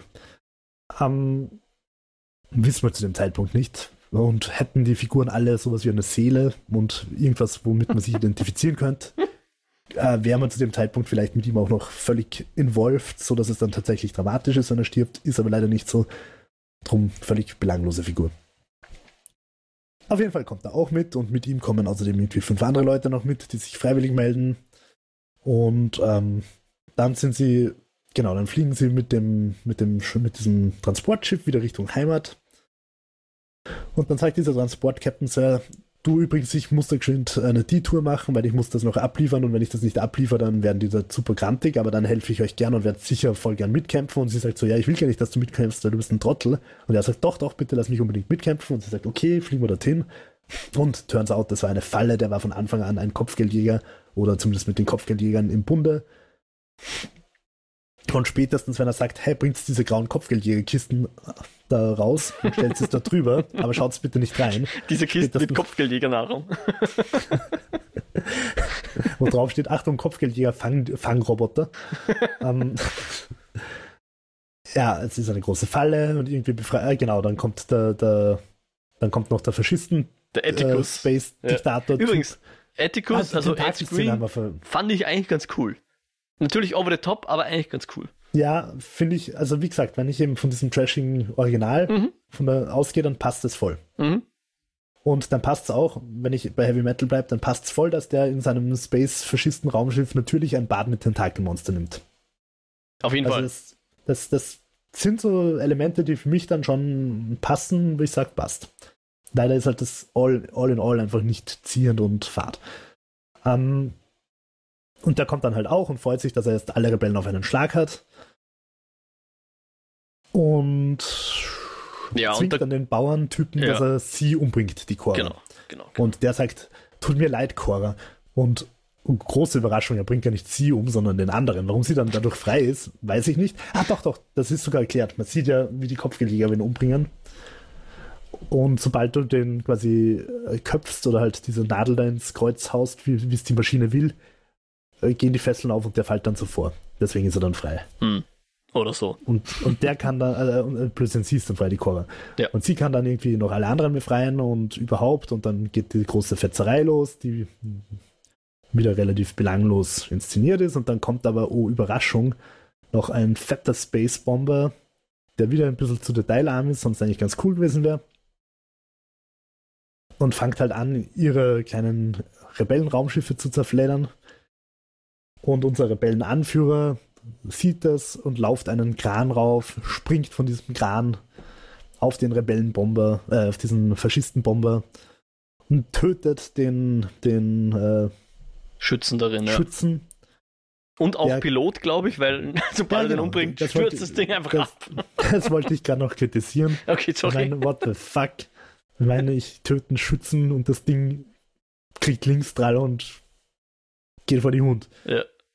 Ähm, vor allem, man hätte sie einfach so einfach lösen können. Dann, dann sehe ich halt noch wie mit. Le nein, nein, das sieht man sogar. Der, der, der, äh, der Rebellenführer schaltet noch mit, letzten, mit letzter Kraft irgendeinen Hebel, zieht er noch. Ja. Aber trotzdem, dann hätte ich halt machen müssen, dass dieser Geschützturm durch diesen Hebeldreher sich gegen das Schiff wendet und anfängt auf das Schiff, Schiff zu schießen und dadurch stürzt ab. Aber nicht, dass ich vom Geschützturm aus einfach das Ding abstürzen lassen kann, indem ich einen Hebel drücke. Aber es ist gut für die Dramatik, weil dieses Teil dann runterfällt, genau dorthin, wo die gerade alle kämpfen und die Kampfplattform in zwei Teile Ja. zerbricht. Erinnert übrigens alles ein bisschen an die Wolkenstadt in Bespin, also so Mhm. schwebende Plattformen. Ähm, gut, Oder dann da auch dann Episode 3, Anakin gegen Obi-Wan, wo sie dann zu zweit auf einer sozusagen Insel sind und der Abgrund, aber auch das wiederum Bespin, klar. Da geht's runter und die zwei müssen sich auf einer Plattform irgendwie fighten. Ja, voll, voll. voll. Weil zum Schluss haben wir dann eben den Atticus und sie, die mittlerweile wissen wir, dass sie eben diese Artelias ist, diese, weiß ich nicht, äh, Bodyguard von der Prinzessin halt. Und die haben halt ihr eigenes Show-Off hier an dieser Stelle. Und sie glaubt schon, dass sie den Atticus umgebracht hat und auch wir Zusehende glauben, dass er tot ist. Später erfahren wir dann, aber er ist gar nicht tot. Ich weiß nicht ganz, wie er das Leider- überlebt hat, aber Ja, er war eh tot. Aber Naja, die stimmt. haben. Naja, nein, ihre- sie sagen schon, ich glaube, er ist schwer verletzt, sie, weil sie reden ja noch drüber, soll man ihn gleich stabilisieren oder schickt man ihn erstmal jetzt ins, ins Intercom? Ja, aber du hast vorher gesehen, wie sie den, den ersten gekopfgeldeten, wo sie Ah, dir ja. quasi im Film zeigen, wie der Ja. stirbt, wie das Ja. funktioniert mit den Kopfgeldjägern. Äh, sagen es dann, nachdem der tot am Boden liegt, erst holt's, schaut noch schnell in sein Hirn, ob er noch irgendwelche Infos hat. Stimmt, ja. Und ich glaube, er ist jetzt einfach tot und sie schicken sein Hirn da in diesen Atticus, äh, oder in diesen, was auch immer, Cyber, Cyberspace, wo er dann den bösen Anführer trifft. Und Mhm. ähm, dort hat er einen belanglosen Dialog, wo es darum geht, dass, dass er die Cora zurückbringen muss, lebend. Und dann wird er irgendwie wieder ins Leben zurückgeworfen. Äh, Ja. Damit wir whatever. unseren Bösen im Teil 2 auch noch haben. Der Kampf war halt wieder auf der Plattform auch nicht sonderlich spektakulär. Wieder mit einigen Moves, wo ich mir denke, okay, Y schaut halbwegs cool aus, macht überhaupt keinen Sinn. Ja, man hätte so viel mehr draus machen können. So Ja. viel verschenktes Potenzial. Mhm. Also, So viel verschenkte tolle Schauspieler, so viel verschenkte CGI. genau, die, die Cora und ihre Crew kehren natürlich dann noch auf den Bauern-Rohan-Planeten zurück, wo wir dann auch noch eben besagten Roboter einmal in die Ferne starren sehen. Mit einem Geweih auf, weil er offenbar mittlerweile zu einem Naturvolk-Typen Genau. geworden ist. Wir- Wir, wir sehen dann, wie, also im, im R-Rated Director's Cut sehen wir dann, wie er ein, einen Hirsch komplett blutig äh, auseinanderreißt. Deswegen Wirklich? fehlt, na, keine Ahnung, aber die Szene fehlt deswegen in der nicht R-Rated Version. ich habe keine Ahnung, woher das Geweih hat. Ich meine, das Geweih kommt, glaube ich, irgendwann mal vor, oder? In irgendeiner Szene. Nee, Ich glaube nicht. Nicht? Äh. Aber da möchte ich noch kurz bei Zack Snyder bleiben und bei seiner Umstrittigkeit. ähm, bei Justice League, Ja, da hat er Schwierigkeiten gegeben, da hat er ja aus persönlichen Gründen, soweit ich mich erinnere, dann mittendrin abgebrochen. Dann Ja. hat Joss Whedon übernommen Mhm. und einen belanglosen Film abgeliefert. Oder ja, halt sein Superhelden-Ding, wo man sagt, okay, of all the movies I've seen, this was definitely one of them. Und zwei Monate später kommt der nächste man hat den ersten wieder vergessen. Und da haben dann alle Leute gesagt, na, Gott sei Dank hat Joss Whedon das übernommen, er hat den Just, äh, Justice League gerettet. Dann ist irgendwann so eine Phase gekommen, wo das Internet beschlossen hat, dass Zack Snyder ein, eine missverstandene Seele ist und dass wir jetzt alle den, unbedingt den Zack Snyder Cut brauchen, weil Joss Whedon den Film so verhunzt hat. Dann ist der Zack Snyder Cut gekommen, der eigentlich allgemein sehr gut angenommen worden ist. Und ich muss sagen, und das sage ich jetzt als weitgehender Snyder-Fanboy, ich habe ihn nicht mal fertig geschaut, weil er Uh. einfach viel zu lang war. Also Mhm. ich habe ich hab mir die Special, also die, die Blu-ray gekauft, ich habe die erste Disc geschaut, die hört bei der Hälfte ungefähr auf. dann habe ich mir gedacht, okay, es ist das nichts, was ich nicht irgendwie beim Whedon auch gesehen habe. Es ist halt nur länger und mit mehr Szenen, die aber jetzt mich persönlich nicht glücklicher machen. Okay. Und ich, da habe ich halt ein bisschen die Befürchtung, dass das bei Rebel Moon Snyder Cut auch sein wird, dass er halt noch mehr belanglose, also zu den 40 Minuten Expositionen, die eh schon viel zu lang sind, nochmal 20 Minuten dazu hat, wo man noch mehr sieht, wie sie, was weiß ich, ich weiß es nicht. Ja. Also ich, ich habe beim Snyder, beim Justice League nur den Snyder Cut gesehen, insofern weiß ich jetzt nicht ganz, was dazukommen ist und sie haben ja, glaube ich, ein paar Sachen sogar noch extra für den Snyder Cut gemacht. Aber hast du den Snyder Cut gesehen, der quasi so in Episoden, wo es nach Charakteren aufteilt war, oder? Das, keine Ahnung, ehrlich gesagt, ich weiß es gar nicht mehr. Ich glaube nämlich, dass es da auch so eine quasi unter Anführungszeichen Kinofassung gibt. Aha. Und dann gibt es eine Fassung, wo du die, die Charaktere einzeln so Boah. als Kapitel quasi abspielst. Ich, ich könnte es jetzt nicht mehr sagen, ist schon zu lang her. Aber ich verstehe nicht ganz, warum es nicht gleich den blutigen R-Rated Cut bringen. Dann wäre es zumindest ein bisschen ein Aufreger. Aber ja. Weil ich glaube nicht, dass wir den dann nochmal anschauen werden. Ich meine, ich frage mich auch gerade, ich habe gerade überlegt, vielleicht geht es gar nicht so sehr um Blut, sondern mehr um Sex und so weiter. Was durchaus ja eben zur Vorlage auch passen würde, hm. weil Blut holt in den USA ja niemanden vom Hocker. Das heißt, das hätte ruhig machen können. Ab, ja. ja. Das hätte er ruhig machen können, wenn es wirklich nur das gewesen wäre. Also vielleicht sieht man ein bisschen mehr wie beim Baden Tentakel noch irgendwo reinfahren oder so. Warten wir mal auf die Reaktionen, wenn dann der Zack Snyder Cut kommt. Alles in allem muss ich aber sagen, dass ich trotz alledem beim Schauen schon dachte, okay, der Film ist jetzt nicht super cool und er ist, würde ich jetzt nicht drüber podcasten, hätte ich noch nicht fertig geschaut. Aber er hat mir wieder sehr Lust auf diese Genre gemacht. Ich habe schon mhm. große Lust, wieder Sachen im Weltraum zu schauen. Und zwar nicht unbedingt Hard Sci-Fi, also ich brauche jetzt keinen Marsianer, ja. sondern ich will schon, ja, sowas. Verrückte. Aber, jo, das bringt mich jetzt perfekt zu der Frage, die ich dir sowieso stellen wollte. Außer du hast jetzt noch was zum konkret zum Rebel ja, Moon zum sagen. Ich wollte dich noch ganz kurz fragen, wie du jetzt äh, zum Snyder so allgemein stehst. Um, ähm, ich ich habe da keine allzu, wie soll ich sagen, starke Meinung either way. Also es, 300 hat mir damals sehr gut gefallen. Ein. Ich lasse mich drauf ein. Wie gesagt, die, diese zwei, äh, so, äh, wie heißen jetzt Army of the Dead und Army of Thieves oder wie hieß der zweite? Wurscht. Ja, die waren Thieves. echt okay, gibt's gar nichts. Ähm, also ich lasse mich drauf ein. Aber wenn er sich jetzt äh, in, in diesen komischen, uninspirierten Time Ramps äh, vergeht und einfach nur äh, Snyder-Stuff um Sny Snyders Willen macht, geht es mir eher am Zeiger. Also ich bin jetzt ja. kein, kein, niemand, der ihn da jetzt entschuldigen würde oder verteidigen würde. Aber ich, ich sage nicht, dass alles, was er macht, schlecht ist. Also, ja. Er, er kann, kann mir schon gefallen, aber war jetzt in dem Fall nicht unbedingt uneingeschränkter Fall. Ja. Aber würdest du jetzt sagen, äh, würdest du dich jetzt mit erhobener Faust hinstellen und sagen, Snyder, gib mir meine Lebenszeit zurück?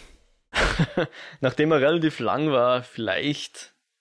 Wenn es bei 90 Minuten wäre ich we wesentlich verzeihender gewesen, aber bei und es mehr als zwei Stunden. Oder? Man hätte den schon voll, runterkürzen ja. können. Ja, schon. Oder von mir, naja, ich weiß jetzt. Es ist die Frage, wie jetzt der zweite Teil noch wird, gell? Dann, dann kann man auch mehr sagen, ob das jetzt hätte es eigentlich auch ein langer Film getan, mussten es unbedingt zwei lange Filme sein. Puh, Schauen wir mal. Ah, naja.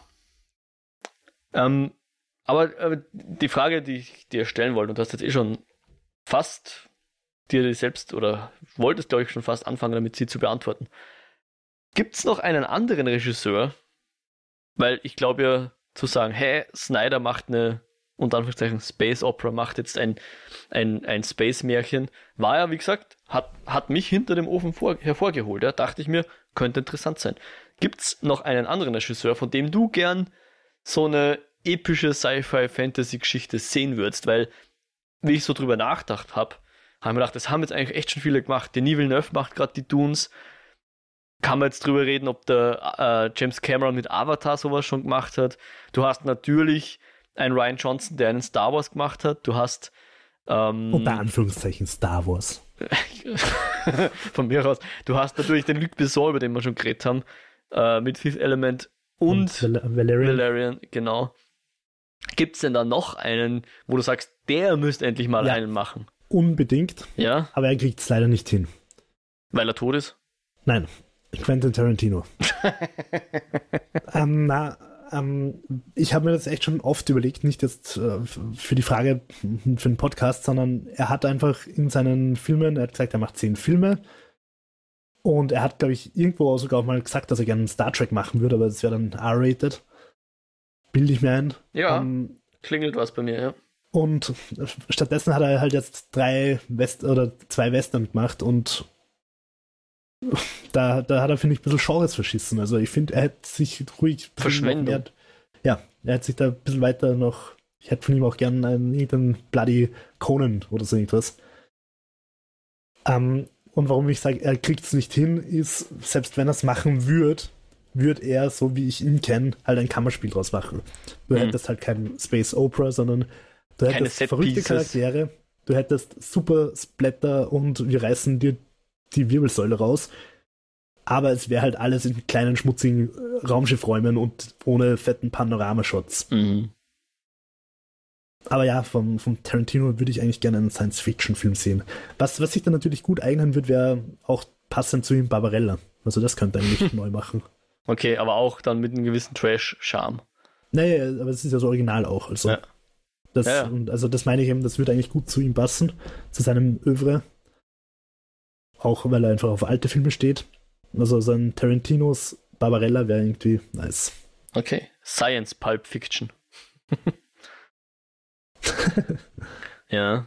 Ich habe halt überlegt, eben der Gareth Edwards, von dem ich heute eh schon geredet habe, mit der Ja, Creator. Godzilla-Ding, also, Der, ja. genau, Godzilla und der auch Rogue One, also der hat eh schon sein Star Wars gemacht. Aber ich, ich hätte gern, dass der mal ein richtig gutes Sci-Fi-Drehbuch umsetzt. Weil bei das, das war immer so, also nicht jetzt bei Rogue One, Rogue One war eh cool.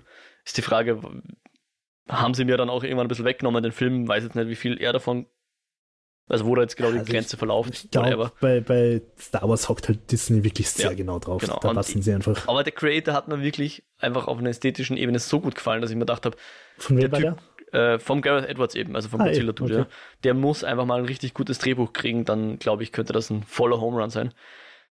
Dann natürlich so ein bisschen, äh, wenn jetzt Richtung untypischer Sci-Fi-Regisseur, dann wäre interessant, was jetzt der Wes Anderson wirklich machen wird, wenn er ein Star Wars machen wird, weil das war ja mal die, die beliebte AI-Prompt, äh, Wes Anderson Star Wars. Würde mich interessieren, wie er das wirklich angehen täte. Würde mich schon gerne sehen. Und sonst hast du natürlich noch ein paar fähige Männer, die das ähm, auch hinkriegen könnten. Aller Alex Garland natürlich, der halt bis jetzt eher kleinere Filme macht. Ähm, aber Das war der ich, Typ von, von Dings oder von Annihilation und Ja. Ex Machina und so, genau. Oder halt auch der, Machina, wenn du nicht gesehen. der George Miller würde mich auch interessieren. Ich meine, Mad Max eh schon ein bisschen, naja, ist das Sci-Fi? Ich weiß Ja, wenn er, wenn er, wenn er praktische Effekte macht und nicht CGI, dann Genau. ja. Ja, müsste man sich anschauen. Das Oder- auch geil. Aber ganz richtige- abgefahren wäre der Regisseur von The Green Knight, David Lowry. Der könnte auch so einen richtig magischen Sci-Fi irgendwie machen. Ne? Vielleicht Ja. Hyperion zum Beispiel, so in dem Style, weißt du? Ja, aber Hyperion macht ja jetzt der Dings, oder? Der, Ich weiß nicht, ob der Regisseur da schon bekannt ist. Ich glaube, der Bradley Cooper meinst du, oder? ja, Ich glaube, dass der den produziert. Ich bin mir jetzt nicht 100% sicher. Hm, da hoffe ich halt einfach wirklich, dass sie sich trauen und nicht einfach einen Marvel-Film machen. Na, das wird, das wird, nicht- also der, der, der Shrike passt nicht nach Marvel. Ich weiß es nicht. Nein, von den Farbgebungen her meine ich jetzt. Ach so. Also, dass das Hm. wirklich. Eigentlich wäre es cool, wenn das auch so richtig düster wäre. Und weißt du, was ich mir auch gedacht habe bei, bei Rebel Moon? Ähm, vor allem auch mit diesen Space-Faschisten. Ich finde, der Film schreit so ein bisschen, so Zack Snyder steht da und sagt, hey Leute, hier bin ich, gebt mir Warhammer. Mm, ja, Warhammer, dachte ich mir auch, genau. Diese, die Uniformen und so weiter, die waren ja eh Schauen wie schon sehr der Menschen. Ja. aus. Mm. ja, Also, und da steckt erst der, ah, fuck, mir sind gerade alle Namen einfach ausgegangen. der Witcher-Dude, äh, Henry Cavill. Cavill- ja, Cavill, ja, dran. stimmt. Der nerdet weiter rum. Vielleicht lasst er ja Zack Snyder eine Folge machen und wenn das Drehbuch wer anderer schreibt, dann kann es ja auch was werden. Oh, ja, könnte könnt das werden. Ähm, ja, sonst, was gibt's noch? Also, was auch sicher lustig wäre, wäre so, weiß ich nicht, Josef Hader. Space Opera. Ein Wiener im Weltraum. sure, ich wäre ich wär dabei, ja. Also, das mir anzusehen. Finanzieren würde ich es jetzt eher nicht. Ich weiß nicht, ob man da viele Leute ins Kino locken kann damit, aber ja, würde ich gern sehen. Hat es nicht erst vor kurzem so einen österreichischen Science-Fiction-Film Ja, Rubicon. Rubicon. Hat ah, das okay. oder? Ja, der war ganz cool, eigentlich. Der ist, glaube ich, sogar auf irgendeinem Streaming-Service. Ja, ich habe ihn irgendwo mal gesehen. Äh, es ist schon wieder zu lange her, dass ich mir jetzt was traue. Äh, Ich glaube, auf Prime war er mal. Weiß Ja. nicht, ob noch immer dort ist. äh, war, ein paar interessante Aspekte drin und war auch gut gemacht, kann man echt nichts sagen. Irgendwas hat mich ein bisschen dran gestört, aber ich weiß jetzt ehrlich gesagt nicht mehr ganz, was es war. Also. Ich glaub, da wird in Zukunft einfach auch noch mehr kommen, weil einfach die Technik und möglicherweise spielt da auch sogar auch AI jetzt eine Rolle, das halt alles noch mehr demokratisiert. Also, Mhm. wir haben es gesehen bei Everything Everywhere All at Once. Du kannst halt erst zu dritt einen Film machen, wo du vor einigen Jahren einfach noch 200 Leute braucht hättest. Ja, es, es war, glaube ich, schon ein ganz besonderes Achievement, aber, Aber, äh, und das wird halt mit zunehmender Technik und, und äh, einfacherer Technik. Man muss ja auch bedenken, so Sachen wie Unreal und so weiter, also die Mhm. Unreal Engine, ist ja mh, mittlerweile alles Freeware. Also du kaufst ja nur noch die Assets und, und, und Plugins und so weiter. Aber, oder auch dieses, ich habe vergessen, wie es heißt von Nvidia, dieses äh, CGI-Charakterteil, Meta-Human. hm, kenne jetzt nicht. Also, Äh, Das Unreal, macht ja einfach Unreal sehr, ist nicht sehr ganz Freeware, das stimmt nicht, aber, Menschen. aber du kannst Ja, damit aber- anfangen zu arbeiten, ohne was zu Ja. zahlen. Das, Ja. das ist richtig. Und, und es gibt einfach sehr viele Tools, wenn es halt nicht Unreal ist, dann hast du halt irgendwas anderes, wo du es machen kannst. Im schlimmsten Fall halt von mir aus Poser, äh, nicht Poser, Blender. Mhm. Ähm, und, und du hast einfach tausende YouTube-Videos mit Tutorials zu allem und es wird halt alles einfacher. Und mittlerweile hast du halt in deiner Grafikkarte so viel RAM, wie wir in unserer Jugend, wenn wir unsere drei PCs zusammengestellt hätten, nicht gehabt hätten. Also dementsprechend, glaube ich, werden einfach auch mehr schöne Science-Fiction-Filme aus, aus kleinen Teams kommen, die sich Mhm. dann vielleicht auch mehr trauen. Das könnte natürlich sein. Und hey, äh, paar Filme abseits der großen Studios, glaube ich, würden wir immer gern sehen. Ja. Es wäre eigentlich interessant, ob da nicht so Streaming-Plattformen sich da ein bisschen drauf stürzen könnten, so als Unique Selling Point. Weil, wie es zum Beispiel bei, bei den Spielen war. Bei den Spielen war ja Mhm. bei, bei Sony PS Plus und Microsoft äh, Game Pass, war es ja so ein bisschen, dass sie sich rumgerissen haben, wer jetzt die geileren Indies hat. Weil sie irgendwie Mhm. plötzlich gefunden haben, ja, FIFA und GTA läuft eh überall. Jetzt geht es darum, wer kriegt irgendwie äh, Humans Fall Flat oder wie das heißt und diese Mhm. ganzen Sachen. Mhm. Und ähm, ja, könnte auch sein, dass da einfach Netflix mal sagt, so, wir fahren erst durch Österreich, wir haben da einen Pool von 300.000, bringt eure Konzepte. Ja. Also, Und- dass sie pitchen lassen und denen Ja, dann. und dann Ja. halt sowas wie äh, Love, Death and Robots, halt von mir aus eine Serie, wo dann aus jedem Land, aus jedem europäischen Land ein Science-Fiction-Beitrag kommt oder so. Ja. Klar. Hallo Netflix, meldet euch bei mir, ich bin bereit. Also Als nicht den Film zu Consultant, machen, oder? aber als ich will im Nachspann stehen und Geld kriegen. Ich verzichte sogar auf den Nachspann. Ja, der ist bei Netflix immer abgebrochen. yes. Schöne Idee. Okay, aber ich glaube, dann werden wir uns verabschieden, Ja. Oder? Aber liebe Zuhörende, wenn ihr noch coole Regisseure habt, die unbedingt mal einen Fantasy-Sci-Fi-Film machen wollen, lasst es uns gern wissen. Wenn ihr Feedback habt zu den Eskapoden oder zur heutigen Folge oder beidem oder uns sonst irgendwelche Fragen stellen wollt oder Zuschriften, äh, wir haben eine E-Mail-Adresse eskapoden.kinofilme.com. Da freuen wir uns über Mails. Ihr könnt auch einen Kommentar auf der Website hinterlassen, kinofilme.com slash eskapoden und rein theoretisch sind wir auch noch auf den äh, X, Twitter unter eskapoden zu finden, ähm, aber nicht aktiv im Moment. Und natürlich für die ganzen Podcast-Bedürfnisse, Abos und äh, derlei bei den Plattformen, Apple Podcasts, Spotify, RSS-Feed haben wir auch. Wir freuen uns natürlich, wo das möglich ist, über Reviews und Likes und Follows und all diese coolen Sachen. Aber wir freuen uns auch, wenn ihr einfach Leuten von uns erzählt, die dann hoffentlich zu treuen ZuhörerInnen werden. Wir würden uns wirklich sehr freuen. Ähm, ja.